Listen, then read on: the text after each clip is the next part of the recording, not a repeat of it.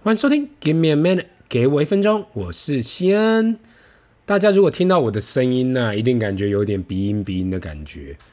而且说实在的，其实我真的很讨厌感冒，但是就是这样啊，一不小心又感冒了。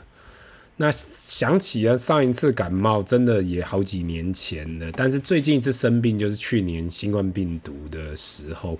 诶，我现在想起来，我也不记得我那时候是怎么录这个 podcast。但是没关系，那今天这一集呢，是在中秋节播放的。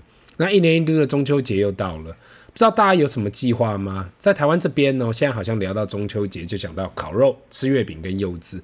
中秋节为什么要烤肉呢？因为很多很多年前呢，在中秋节的时候，万家香这酱油跟烤肉酱的品牌呢推出了这个广告。如果你是跟我差不多年纪的人都应该听过啊，一家烤肉万家香。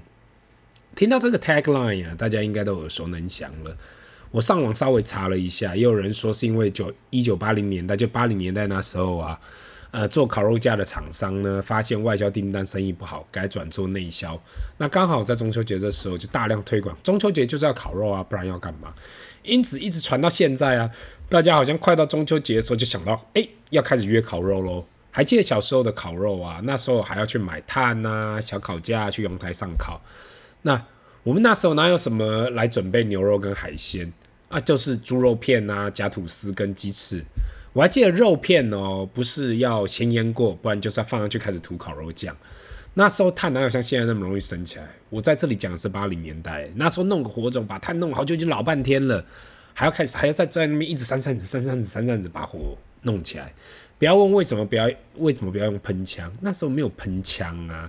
另外我还记得那时候烤架还袅袅的，最怕就是肉放上去等半天，等到真正要烤的时候啊，一方面要担心火太大了，就是一下要把肉烤焦；一方面要担心哎会不会火不够大，肉没烤熟。毕竟猪肉嘛，今天即使台湾猪也是要烤全熟啊。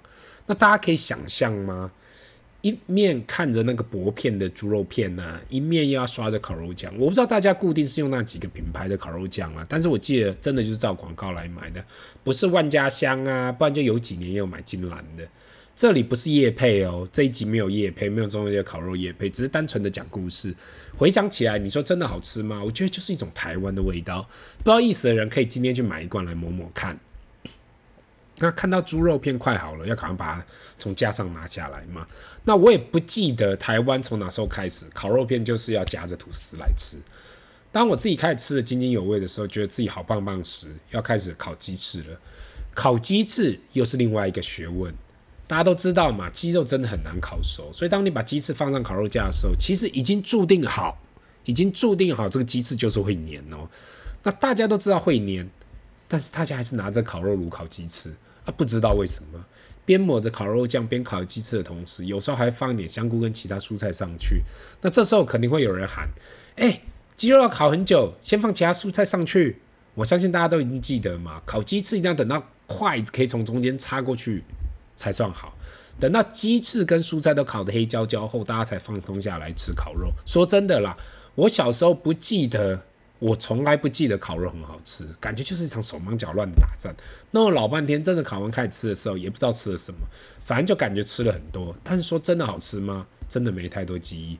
只是到了现在的烤肉，大家都升级了，不管是肉买好一点的，像是牛肉跟海鲜，或是烤架上也是买比较好一点的。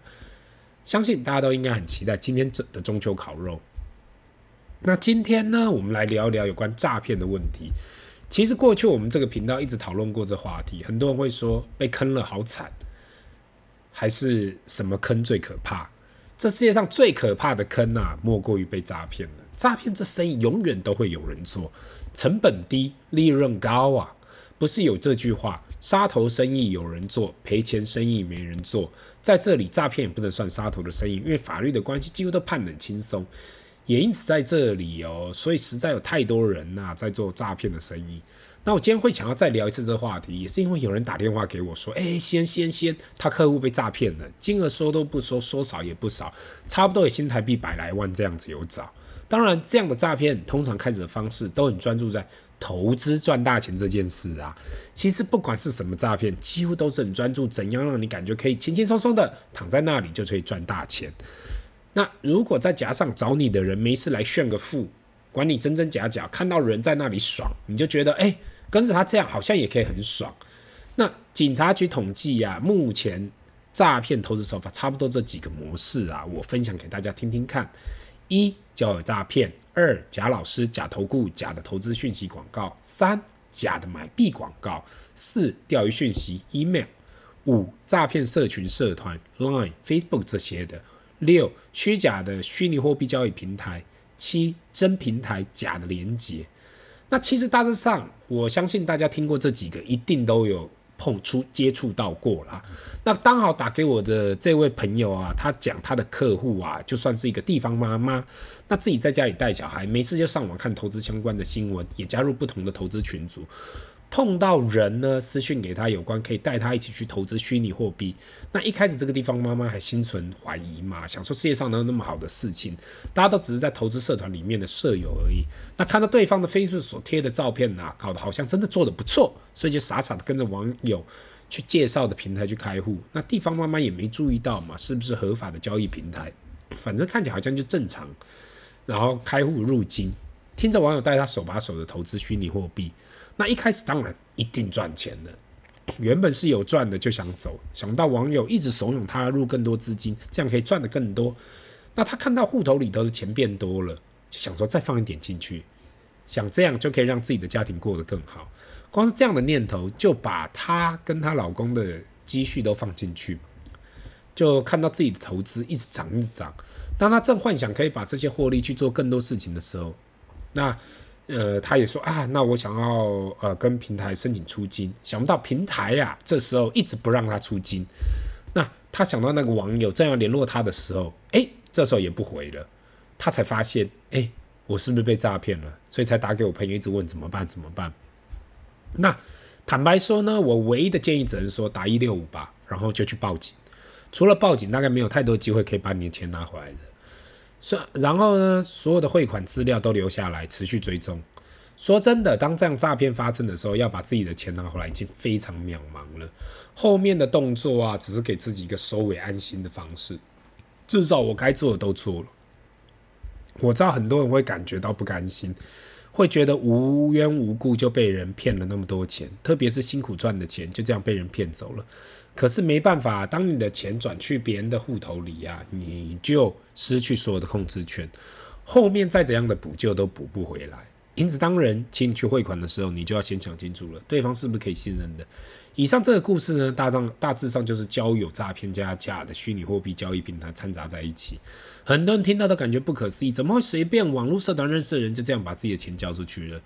那就是为什么诈骗会那么热门，因为就是有那么多人会相信呢、那另外一种诈骗呢，也是最近几年周遭的人发生，我才听到的，也是跟自己的朋友来找我啊，才知道有这样的诈骗方式。那我自己是没有跟啦，但周遭的人听到有跟上，所以在这里特别再度分享。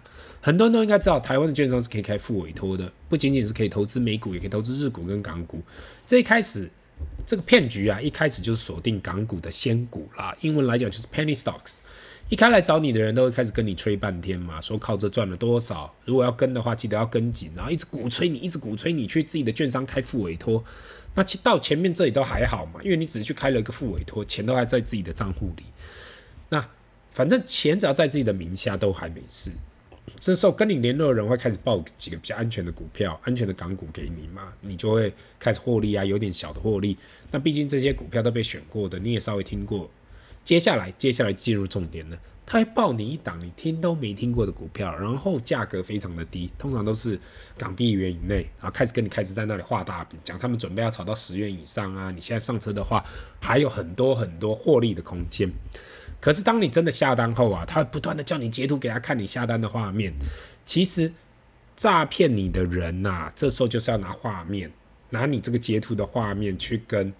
他的不管是委托他的人领钱，或者是他的老板领钱，当当，所以正当你在做白日梦的时候，你就感觉，哎，这股票好像要上去时，就开始下来了，可能机会下到几乎是零元，那你手上的股票就等于废纸一样。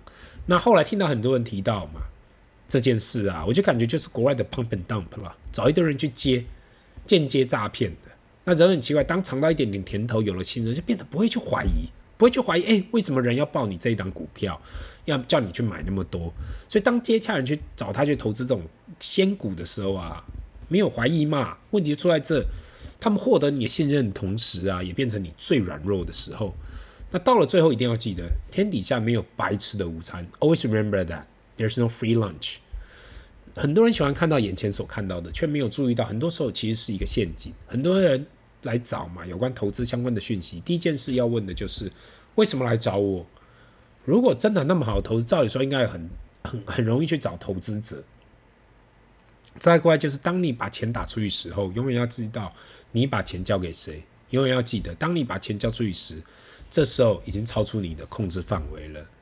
希望今天的几个故事可以提醒到大家。那今天的分享就到这里，让我们进入 Q&A 的时间。第一个问题，先你好，我是长期听众，最近股市修正的非常厉害，那我只是单纯投资指数而已。那看到自己手上的 ETF 价值一直掉，感觉到很痛苦。你觉得单单做指数投资需要避险吗？我需要卖掉，然后等修正完毕再买回来吗？那先谢谢这位听众哦。其实如果你只是单纯的做指数投资，真的不太需要去做高点卖掉，低点买回。最主要你要投资指数，就是要跟着整体经济的成长去进行。很多时候我们以为我们卖在高点，却买不回来我们原本的股数，这就是很可怕的地方。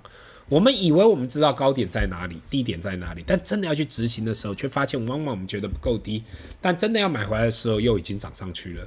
单单追踪指数来讲啊，这个成分里面已经做好了避险的功能，跌的比较多的公司就会被减码，那跌的比较少的公司就会相对的占比较高嘛。那我自己个人对于指数投资，并不会做所谓的减码或是避险。你已经持有一篮子的股票了，这风险已经相对的低了，剩下来的只有出场或是做空。那问题是有没有那个必要？对我而言啦，如果你只是单纯的指数投资，请不用想那么多了，就是持续买进吧，just keep buying。如同我呃前几集有分享一本书说过。那这里是 Give me a minute，给我一分钟，我们下次见，拜。